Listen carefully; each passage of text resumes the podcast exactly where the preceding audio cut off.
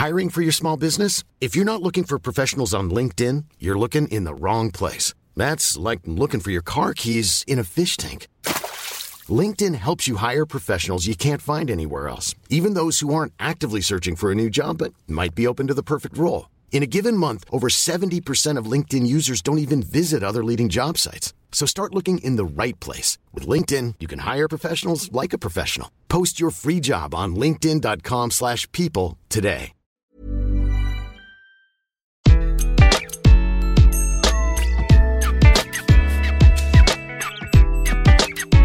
Bonjour, je suis Gaël Châtelain-Berry, bienvenue sur mon podcast Happy Work, le podcast qui va vous envoyer de bonnes ondes pour aller travailler aujourd'hui. Pour cet épisode, j'ai décidé de vous parler de bienveillance et de performance.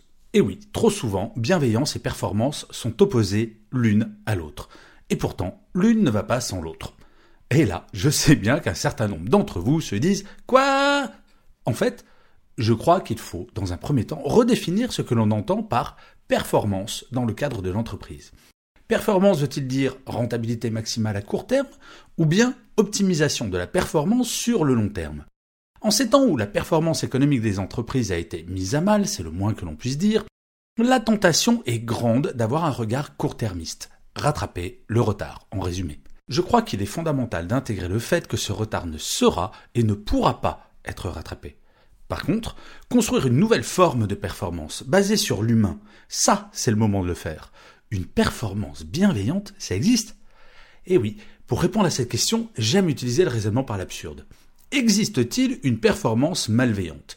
Au risque de vous surprendre, la réponse est oui. Le seul problème, c'est que cette performance est un leurre, car elle se fait contre l'humain. Le pire des managements, selon moi, c'est l'homme qui manie le fouet sur une galère avec des esclaves qui rament. Certes, la galère avance, c'est certain. Mais sans les coups de fouet ou les chaînes aux pieds, il est fort probable que pas grand monde ne resterait sur le navire. Toute la question est là. C'est toute la différence entre une motivation obtenue sous contrainte et une motivation choisie de bon cœur. Comme le disait Racine, qui veut voyager loin ménage sa monture. Une fois ce point établi, revenons au sujet de cet épisode. La performance, lorsque la bienveillance est le maître mot d'une entreprise et de son mode de management, comment est-il possible de la mesurer? De ce fait, je le constate depuis quelques années maintenant, et le mouvement s'accélère drastiquement depuis l'épisode du Corona. La bienveillance à leur égard est devenue une exigence de la part des salariés. Quel salarié souhaiterait travailler dans une entreprise où il n'aurait jamais de feedback, se ferait hurler dessus, personne ne lui dirait bonjour, personne ne l'écouterait. Mais en retour, qu'offre donc le salarié? Et oui, nous ne sommes pas dans un monde de bisounours, nous pouvons le regretter, mais in fine, une entreprise doit être rentable pour pouvoir payer les salaires et investir sur l'avenir. Alors, être bienveillant, ok, mais pourquoi? Alors la première raison, c'est qu'il y a moins de turnover. On ne quitte pas un travail, on quitte un manager. Plus de 50% des démissions sont la conséquence d'un management de mauvaise qualité. Le management bienveillant, à l'inverse, permet de fidéliser les salariés.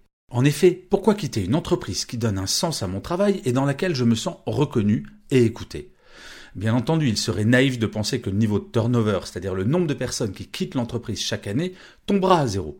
Mais c'est cet indice qui permet de mesurer l'impact de la bienveillance. Recruter coûte cher et peut être long. Former les nouveaux entrants prend du temps, sans parler du risque non nul de faire une erreur de casting. Réduire son niveau de turnover est un élément clé de la performance d'une entreprise. Par ailleurs, un salarié loyal est un salarié qui généralement, parlant bien de son entreprise, à ses proches, sur les réseaux sociaux, etc., etc. La deuxième chose, c'est que grâce à la bienveillance, il y a plus d'engagement. On ne se bat jamais autant que pour les choses que l'on aime. C'est bien connu. La peur de la sanction, si l'on n'atteint pas son objectif, n'a jamais été efficace. Il est commun d'entendre parler de stress positif. Le stress n'a aucun impact positif en entreprise. Et dans un monde qui découvre avec horreur un nombre de burn-out qui augmente d'année en année. Les entreprises qui prennent conscience de cela auront les salariés les plus engagés. Selon une enquête réalisée par le site de recherche d'emploi Indeed, 66% des salariés se sentent concernés par le stress au travail. 24%, rendez-vous compte, 24% sont en hyperstress. Ça, c'est l'Observatoire du stress au travail qui donne ce chiffre. Le stress empêche un salarié de se focaliser pleinement sur une tâche. Peur de mal faire, peur de ne pas atteindre son objectif. Au final, il dépensera plus d'énergie à gérer son stress qu'à avancer. Par ailleurs, les impacts du stress sur le sommeil, pour ne parler que de cela, font que petit à petit, il épuise le salarié qui sera de moins en moins engagé. Et d'ailleurs, une étude Gallup de 2017 a montré que les salariés français étaient dans le peloton de queue de l'engagement des salariés avec moins de 6% qui se déclaraient engagés au travail. La bienveillance en entreprise permet de mettre en place un environnement serein et respectueux de chacun et c'est grâce à elle que grâce à une parole libérée, des objectifs réalistes et ambitieux pourront être mis en place sans pour autant être perçus par les salariés comme étant un vœu pieux, mais comme un projet collectif dont chaque individu est responsable. La troisième conséquence de la bienveillance, c'est plus de productivité. L'engagement n'est rien s'il n'est pas accompagné de son cousin, la productivité. Trop souvent, l'engagement d'un salarié est évalué à l'aune du nombre d'heures passées par celui-ci au bureau. Eh oui, le célèbre présentéisme. Mais quand vous savez qu'en moyenne, un salarié français va passer une heure par jour à se promener sur ses réseaux sociaux personnels au bureau, à poker ses amis sur Facebook ou à regarder des vidéos de petits chats, franchement, que préférez-vous? Un salarié qui part tous les jours à 17 heures et qui a une vraie vie personnelle, mais qui ne fait que travailler quand il est au bureau, ou un qui va partir à 19 heures tous les jours en étant peu productif et en ayant une vie personnelle totalement dégradée. Être bienveillant, c'est intégrer pleinement le fait que la productivité de chacun est en partie liée au bon équilibre entre la vie privée et la vie professionnelle. Je parle à beaucoup de DRH, depuis longtemps, qui ont fait des études en interne pour évaluer la productivité en ces temps de télétravail l'écrasante majorité constate une augmentation de celle-ci. Il existe un formidable paradoxe. Le bien-être au travail qui va faire que l'on passera moins de temps au travail va augmenter notre productivité. Comment?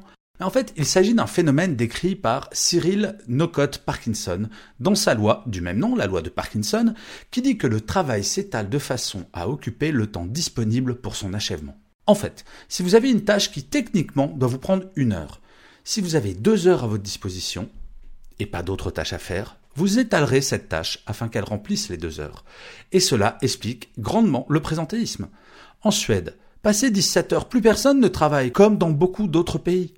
Passer d'une évaluation des salariés en fonction du temps qu'ils passent au bureau à une évaluation sur ce qu'ils produisent permettra non seulement de réaliser les mêmes tâches, mais de libérer du temps pour les salariés, pour eux et pour leur propre bien-être. Je sais, il est moins glamour et plaisant de dire que la bienveillance n'est pas qu'un concept humaniste, mais répond également aux impératifs du monde capitaliste dans lequel nous vivons. Cela étant dit, quelle meilleure alternative que celle qui donne satisfaction à toutes et à tous? Salariés heureux et entreprises rentables. Eh franchement, que demander de mieux? Et je finirai cet épisode comme d'habitude par une citation. Pour cet épisode, j'ai choisi une phrase de Voltaire qui disait ⁇ Nous respectons plus les morts que les vivants, il aurait fallu respecter les uns et les autres ⁇ je vous remercie mille fois d'avoir écouté cet épisode de Happy Work. Je vous donne rendez-vous au prochain épisode et d'ici là, prenez soin de vous.